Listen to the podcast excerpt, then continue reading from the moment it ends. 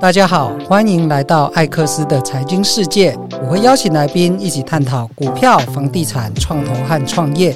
今天邀请到的来宾郑匡宇，匡宇兄非常特别，他具有多重的身份。那我们请匡宇兄跟大家打声招呼。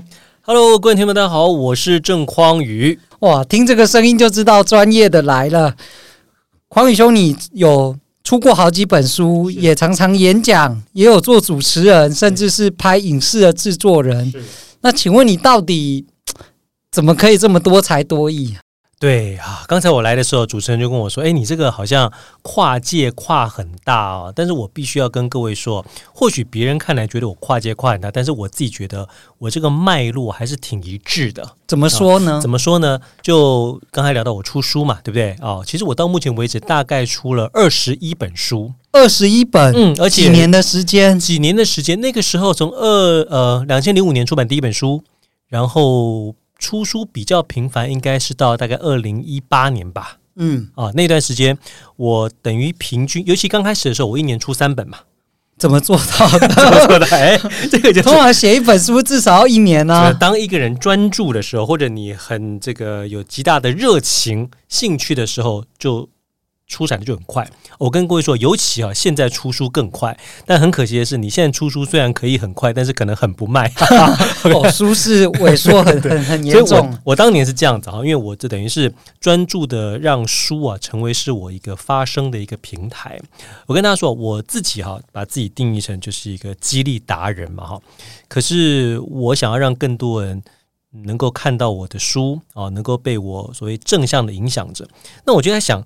我一开始的时候要有一个主题嘛，对不对？那在那个年代呢，书其实是一个非常好的一个名片，所以我就想，那就出书吧。哦，因为我呢，呃，作为一个激励达人，我认为哈，如果我能够也是一个知名的主持人的话，那就会有更多人想要看我的书，听我的演讲，被我正向的影响着嘛，对。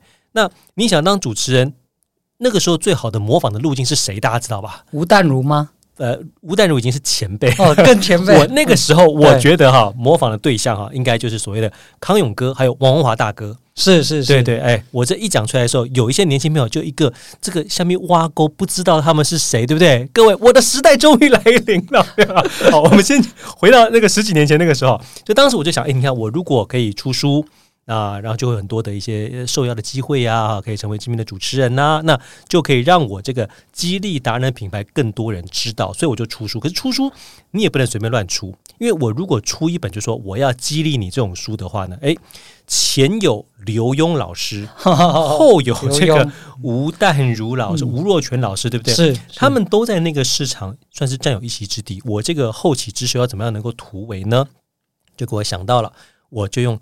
搭讪吧，哎呀，我用搭讪来当成是一个吸引大家目光的一个主题。那时候应该没有搭讪达人，对，没有没有，我自封搭讪教主，教主也真的是教主，对，也是搭讪达人了哈。但是呢，你如果仔细看我的书，你就会发现我里头讲的呢，其实是绝对的自信、极佳的沟通技巧，还有面对挫折的能力。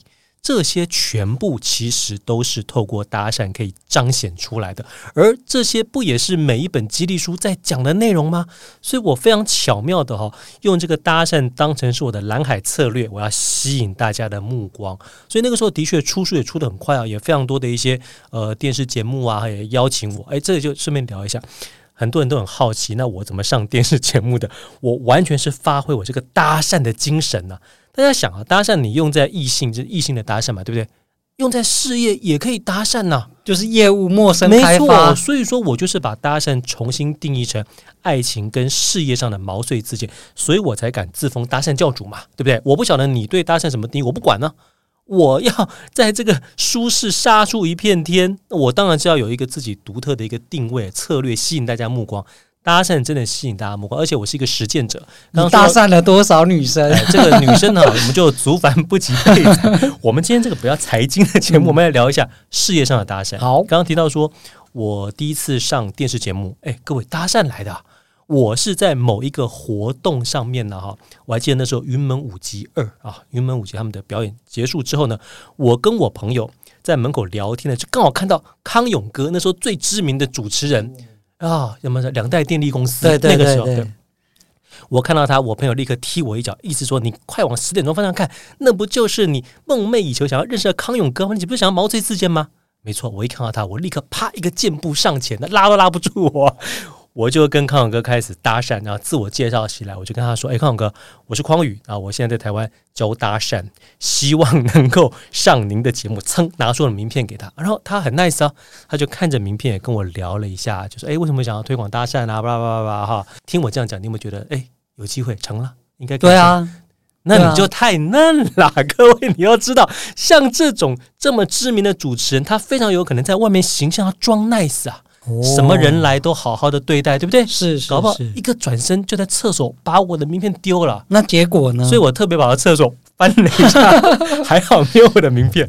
这开玩笑的哈，康永哥真的很 nice。我那个时候啊，呃，递了这个名片之后，我就想要等着好事发生嘛哈。结果呢，大概一个礼拜左右，我就突然接到一通电话，是 TVBS 的制作人打来的。他跟我说：“呃，匡宇先生您好哈，我们这个主持人呢、啊，康永哥把您的名片给我说，这个他有一个节目啊，希望可以找你上。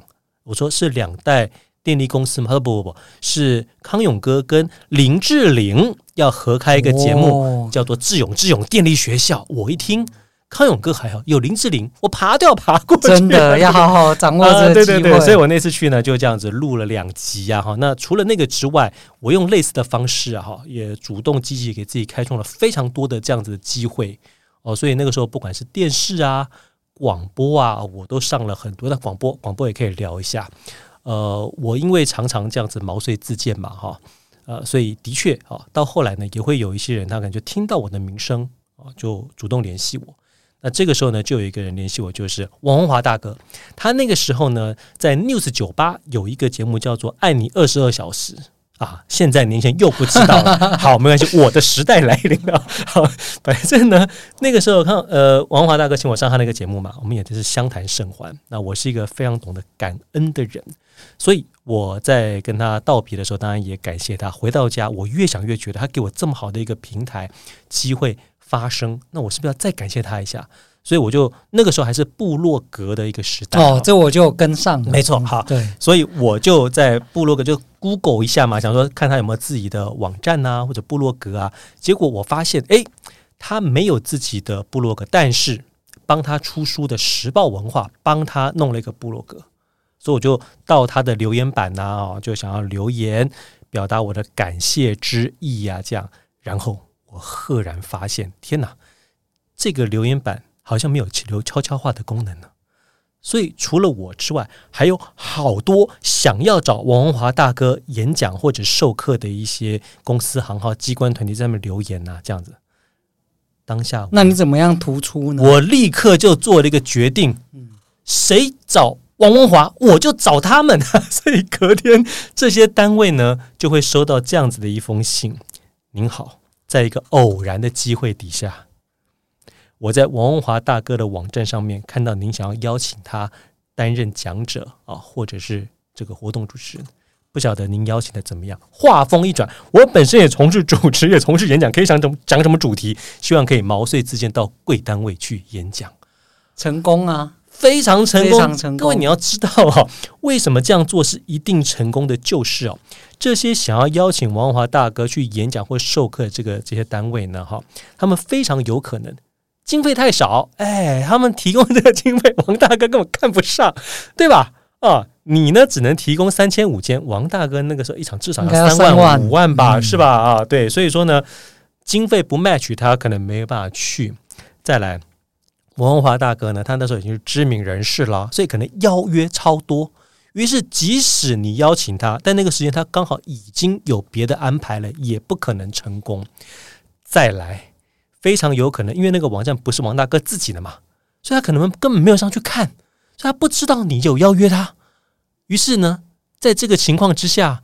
狸猫换太子，大家一看，诶，这个郑匡宇来信好像也还 OK。哎呀，重点是我们这个活动不能开天窗，好吧？啊，就你了，就你了啊！所以我透过王大哥那个网站啊，跟各位报告，那一整年呢、啊，王大哥的网站成了我的衣食父母，你知道？哇，这样总共多、哦、多多少场邀约？太多了，我觉得一个礼拜至少两到三场吧，至少、啊、一个礼拜，一个礼拜那这样一年不就上百场？真的上百场哦。哦。而且当我去讲过，因为我也是一个蛮认真准备演讲的人哦，所以呃也会他们会转介绍吧啊，同一间公司不同单位啊哈，对，呃所以那个时候真的演讲的机会非常的多。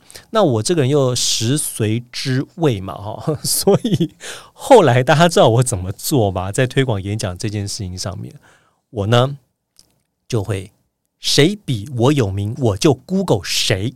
然后去看他的留言板，没错，哎，什么意思呢？就是比如说，我就 Google 那个时候很红的讲者哈，现在应该也还不错，延长寿哦，延长寿非常有名，沈心灵对吧？啊，我所以我就 Google 邀请延长寿演讲，邀请沈心灵演讲，就会出现一堆过去曾经找过他们或者想要找他们演讲的单位。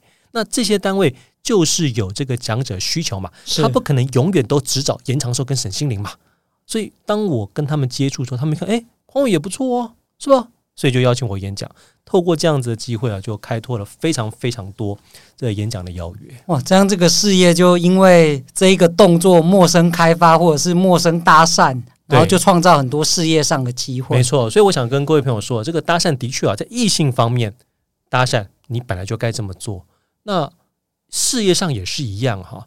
如果说你还是没有办法接受，说不行，我不能跟自己喜欢的女生讲话，这样子不行，社会道德谴责太压力太大了。好，那那你就用在事业上也 OK 哦。不过我要跟各位说啦，事情是这样子的哈。当你对你自己心仪的异性，你都不会害怕，都敢跟他讲话了，那在事业上搭讪更是易如反掌啊，轻而易举啊，哈。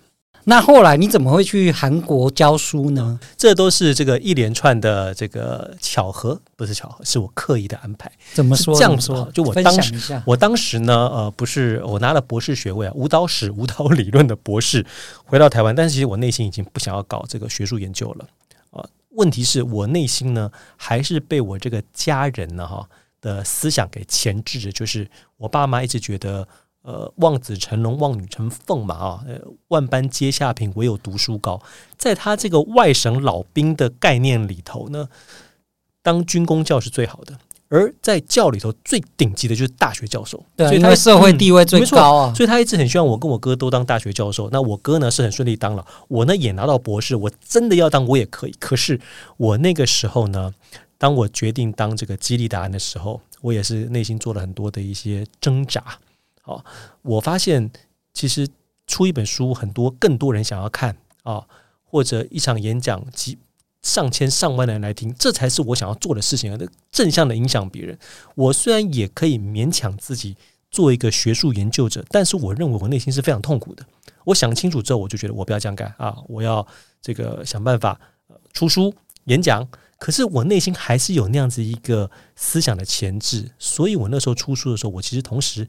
也有去毛遂自荐，当上了实践大学应用外语系的助理教授啊，或者兼任助理教授，啊、对对，没有兼任要挂个名，你知道，有个名字这会比较好，这个有一些发展嘛哈。那一年过去之后，我呢当然会希望转正了哈，因为转正的话，跟各位朋友报告，因为现在情况大概也是差不多哈，就是你如果是一个呃。大学正职教授，从助理教授一开始这个聘接开始哈，大概一个月薪水是七万，大概是这样啊。可是你如果只是兼任助理教授的话，一个月薪水看你教几节课了，不能超过八小时了哈，一个礼拜。我那时候只教好像四个小时，就只有一万多，扣完税九千七。那这样怎么够生活？是啊，还好我有其他的写作、演讲、主持嘛啊，所以那时候后来还还不错。可是钱就少嘛，但我还是想要有一个大学。正职嘛，所以说一年之后呢，我就问实践你有没有这个缺？没有，那我就去别的学校啊问问看啊，这样子也去参加面试，都共估。当最后一根压垮我的稻草就是名传大学啊拒绝了我之后，我就心想：此处不留爷，自有留爷处啊！台湾不要我，总有别的地方要我吧？我那个时候又想要到那时候年轻哈，想要到世界各国去看一看啊。然后呢，又想要体验不同的文化，又想要泡韩妹，不是，就是对于这个韩国女生哈，韩剧看多了还是有一点憧憬的嘛。刚刚是开玩笑了，真正重点是我哈想要，我已经看到这个韩流已经开始方兴未艾，要要蓄势待发了。那我就想，我如果可以去韩国哦，把这个韩文给学好，我找个工作把韩文给学好，那我是不是就可以当这个全台湾唯一能够讲中英日韩四国语言的主持人了呢？哦，我就抱着这个想法，就给我 Google 到一个在韩国的弘毅大学教中文的工作。啊，这个教中文的工作呢，跟各位报告，一个礼拜只要工作三天，一天工作四小时，寒假加暑假加起来五个月，薪水照给，一个月给的薪水呢是九万。我去的时候九万，我离开的时候是十二万，还不错吧？以这个十二万，以这样的工时，九万十二万当底薪，我心里想的是，我就去那边表面上教中文，私底下学韩文，是不是啊？然后呢？寒假加暑假，还有平常我不是只工作一二三吗？四五六日都我自己的时间呢。我甚至可以有台湾或大陆找我去演讲主持，还可以飞回台湾和大陆。你看多好，多少多少爸妈，多少爸妈不想要小孩进演艺圈，什么当什么主持人、当艺人，就是怕他没有固定的薪水嘛，对不对？如果我可以有大学教职当垫底，还这样飞回来。主持名利双收，时间又自由。对，最理想的就是许家瑞教授这样，对不对？大家知道许家瑞是不是又有大学系主任教职当垫底，又可以？没错，没错，他是一个这个标杆啊。我刚刚的想法非常美好，但做梦，各位不要知道。呃，这个想法虽然非常美好哈，可是真实的情况是，当我在韩国待了这个一两年之后，我就发现。找我的邀约越来越少了，因为这些打电话来邀约我的，上电视节目干嘛参加活动主持，刚好都是一二三啊，那我不是一二三要教课吗？哦，那我只好跟他们 say sorry，然后他们就说哦好，那下次再找您，就没有下次了。哦，那我跟各位说哈，就今天如果我已经是像林志玲啊，或者是没有出事的王力宏那样子的 level 的时候，我告诉你。制作人打给我，我跟他说我只有一二三，没问题，我们立刻帮您改，对吧？当你已经成为业界的咖之后，某种程度这个世界开始绕着你转。但郑匡宇还不是的时候，居然就想这样脚踏两条船，摩扣零的代际。所以后来呢？后来呢？我就在韩国教书的时候哈，我前几年当然是非常非常的愉快啊，因为。呃，第一年、第二年嘛，哈，然后他是两年、两年续聘。你如果没有犯什么错，他不会把你 fire 掉。这我到第三年的时候，已经开始觉得有点不对。第四年的时候，更觉得有点，呃，有有点受不了了。因为我觉得韩文你就 OK 了，我当这个主持啊，或者一些这个活动上的一些口译已经没有问题了，我就可以回来好好这个大展身手了。可是。我在韩国教书的时候，哈，你你大家听我讲到现在，应感应该可以感觉到，我如果教书也是一个蛮好的教书者吧？是不是？那我的学生应该很爱你。对，我的学生呢是呃，他们感受不到，我背对着他们嘛，哈，我在那边写黑板的时候，我有非常多的内心自我怀疑，我我在干嘛？刚开始的时候当然非常好，你学习新的语言，学习新的文化。可是久了之后，你就觉得我每一年每个学期都在教一样的东西，只用我脑容量很小的地方。可是我不是有那个鸿鹄之志，我要当华人圈一流的主持人吗？那我在这里到底干嘛？所有的自我怀疑。在每个月的五号薪水汇进来的时候，我就会暂时忘记啊，然后呢，再慢慢累积，再发现有再就再忘记啊，我就这样子又又搞了，我搞了六年多啊，最后搞了七年，还好我在第六年的时候遇到我太太，我跟她呢，她是台湾人哈，但是我跟她在呃大陆的浙江大学。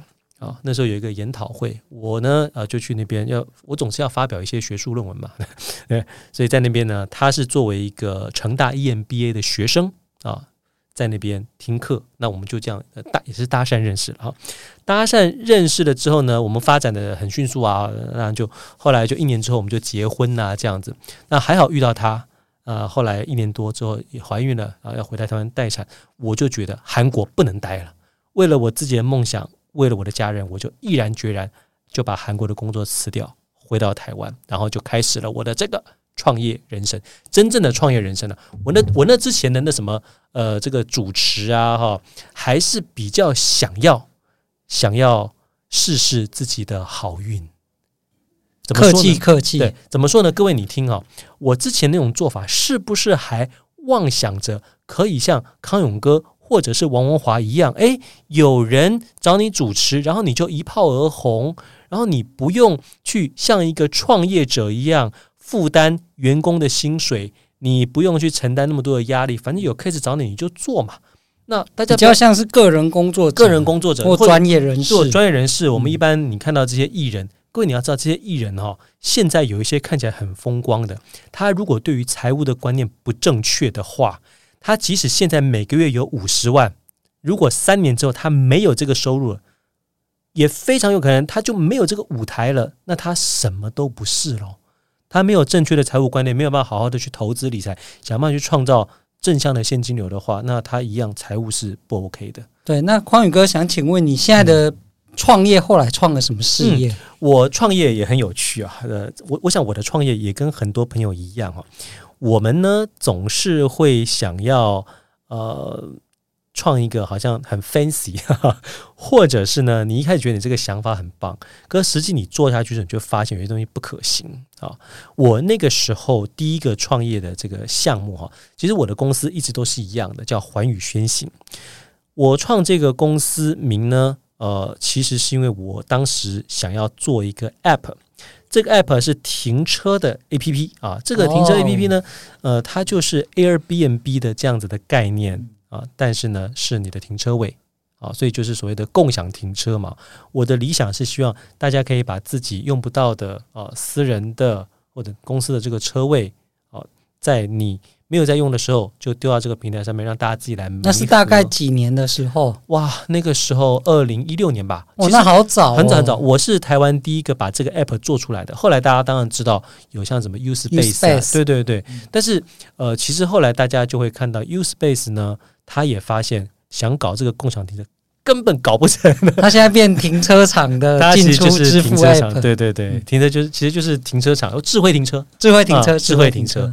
因为我当时啊，这搞了半年一年的时候，我就发现不对，他每一单的收入真的太少了，而且呢。不管是法令啊，不管是明星啊，其实都不支持。我觉得阻力应该是法律上的，对，阻力非常大。法律上，因为那个时候就会认为，你如果没有登记成为停车场，你是不能经营停车事业的嘛。是，嗯，那我那个时候也充充分感受到了哈，人心其实就这样，Airbnb 也是一样，就是呢，哎，大楼这个里头，这个我们管委会啊。啊，怎么可能允许你赚钱，我没钱赚呢？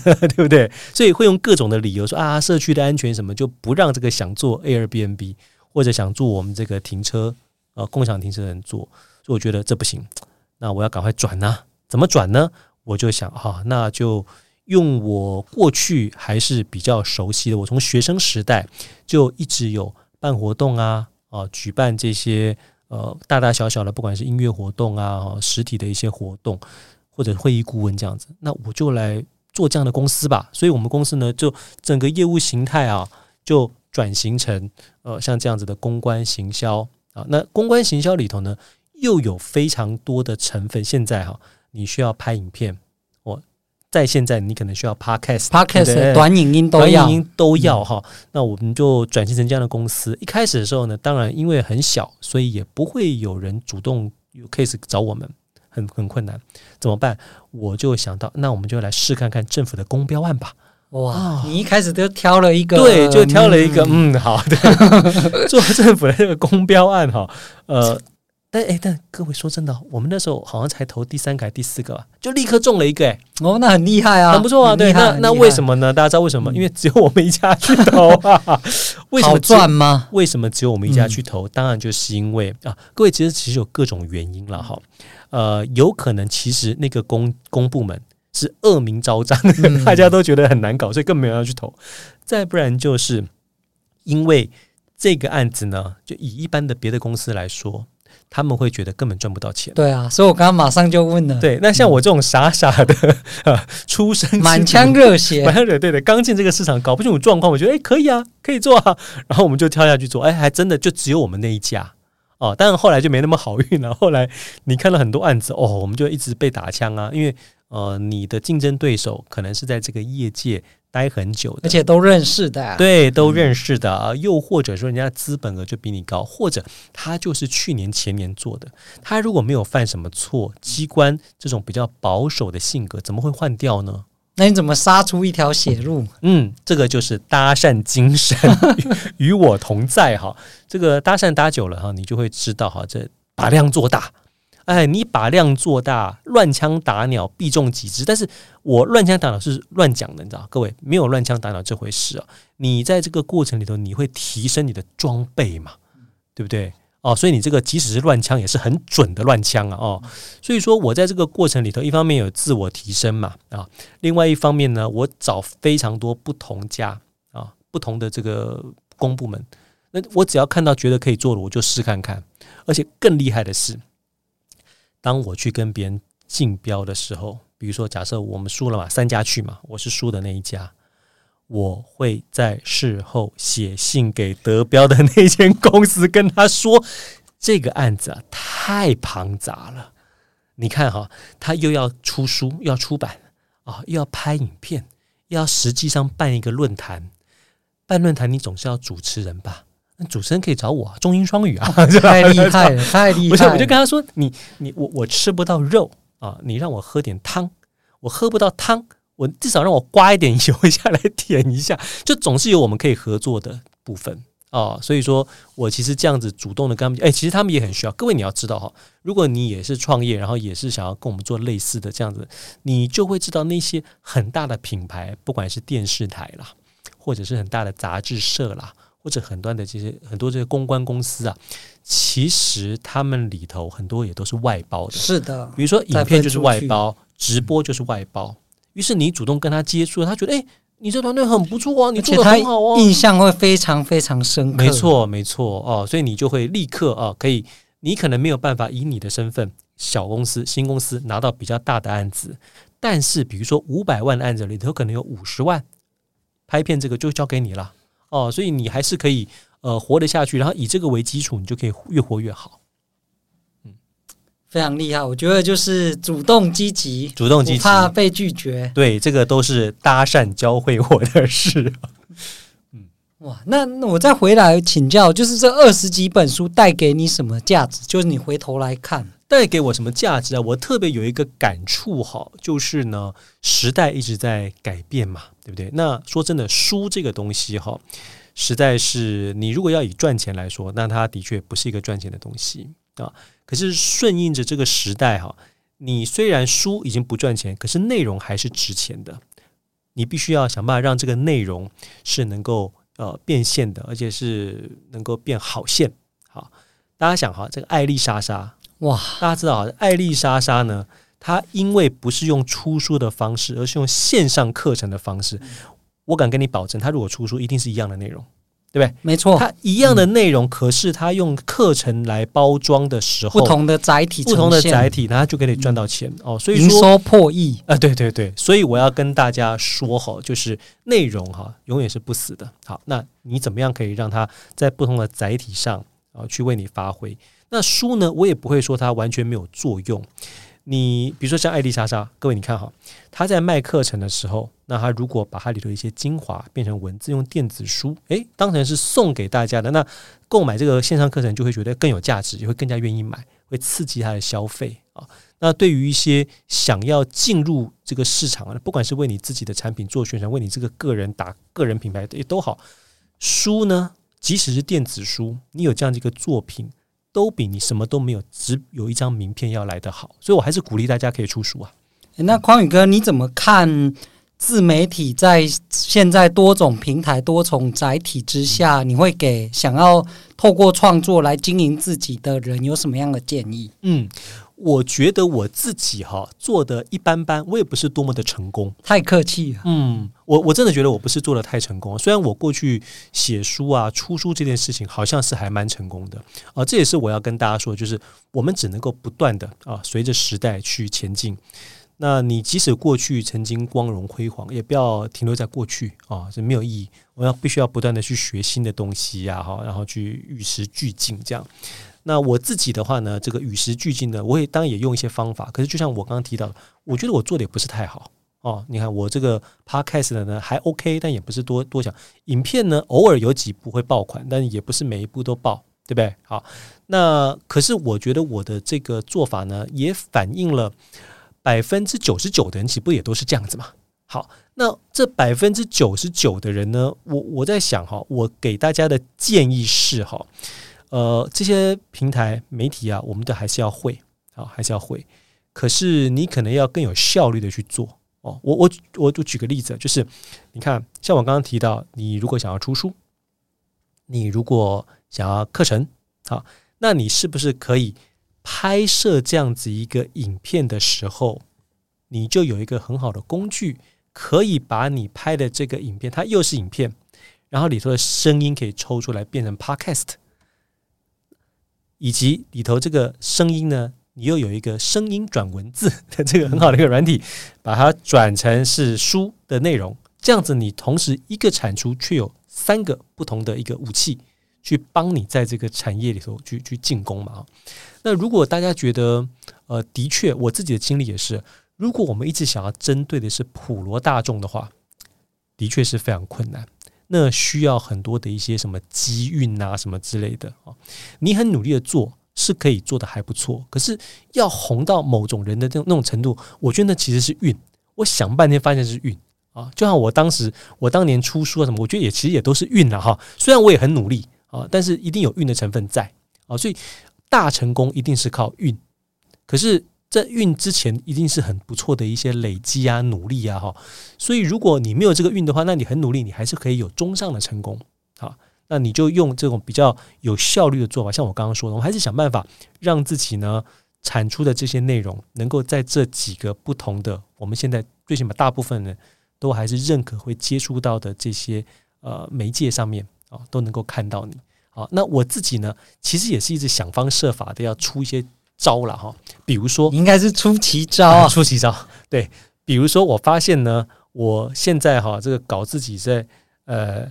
我跟我跟大家说哈，当年我出那个两性搭讪书的时候，有拍一些影片呐、啊，真的每一部都至少几十万。为什么？因为我旁边有一个正妹嘛，你知道，找一个正妹这样聊一聊，然后出的书内容是两性，哇，真的是太吸引人了哈。呃，随便出的书都是好几万这样子的印刷量。但后来当我专心，诶，大家千万不要忘记，我是激励达人呢、啊。所以，当我专心想要讲激励，出什么你就是自己的激励达人啊，什么这些这种书的时候呢，销量就一落千丈，哈哈哈，就立刻掉到八千，有没有？六千这样、哦？八千还是很好啊，啊对对对。对但是跟我当年不能比，我当年至少两三万的嘛，哈。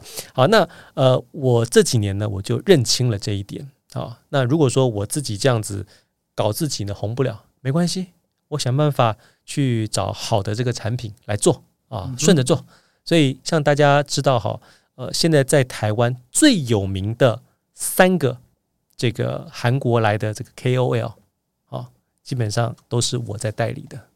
哦。那至于是谁呢？啊，大家应该都已经知道了，所以我就不用多说，多说一点，多说一点，对对对，好好，我讲我讲两个哈，一个呢是在这个 IG 上面有一百万追踪的金宝拉 Kimbola 啊，人家说是什么呃韩国零死角美女什么之类的哈。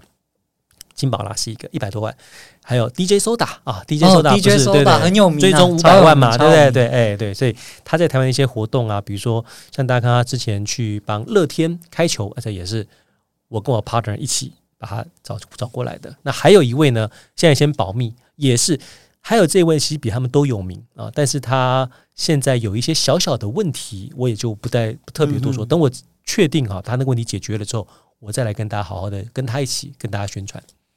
我觉得匡宇哥非常厉害，就是把陌生搭讪这一件事的心法用的在感情上、事业上都用得淋漓尽致，而且他非常的努力，而且高产出，并且掌握新时代的工具或通路。好了，嗯、然后一直把核心抓住，然后延续不断的优势叠加上去。对，其实这个名媛讲的是非常非常正向、非常好的。我自己归纳一下，就是匡宇。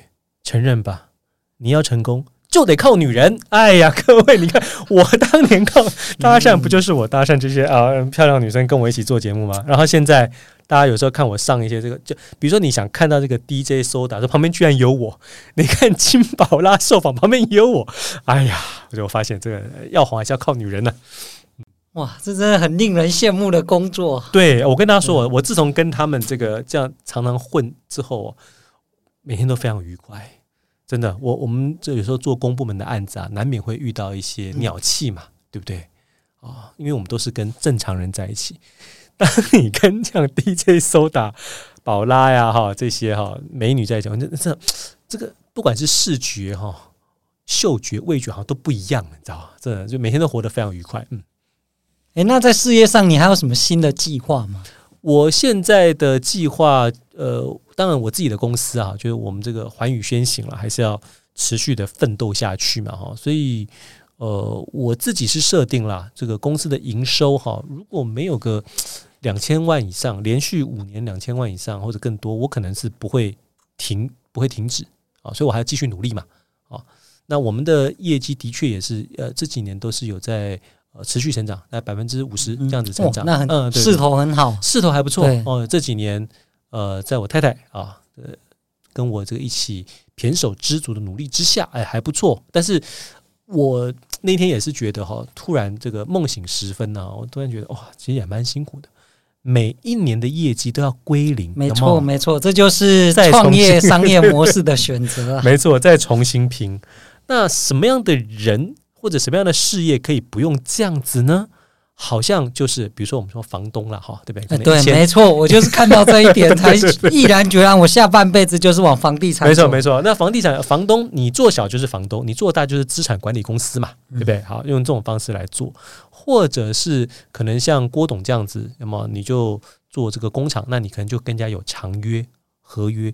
可是你有时候就会遇到那种比较难搞的客人，比方苹果。苹果可能他就会觉得，哎，我要分散我的风险啊，所以我就找别人啊。又或者是说，他觉得，哎，我今年给你这个钱，你还活得下去，然后明年打八折。跟苹果做生意非常危险，对对对，非常对，没错，非常危险。那你有不同的选择。那我觉得，呃，每个人个性不一样。有一些人他会觉得，哦，我我我就拼了，我就像郭董那样子，我就不断的投资啊，不断的投资啊，来继续做。也有人觉得，哎。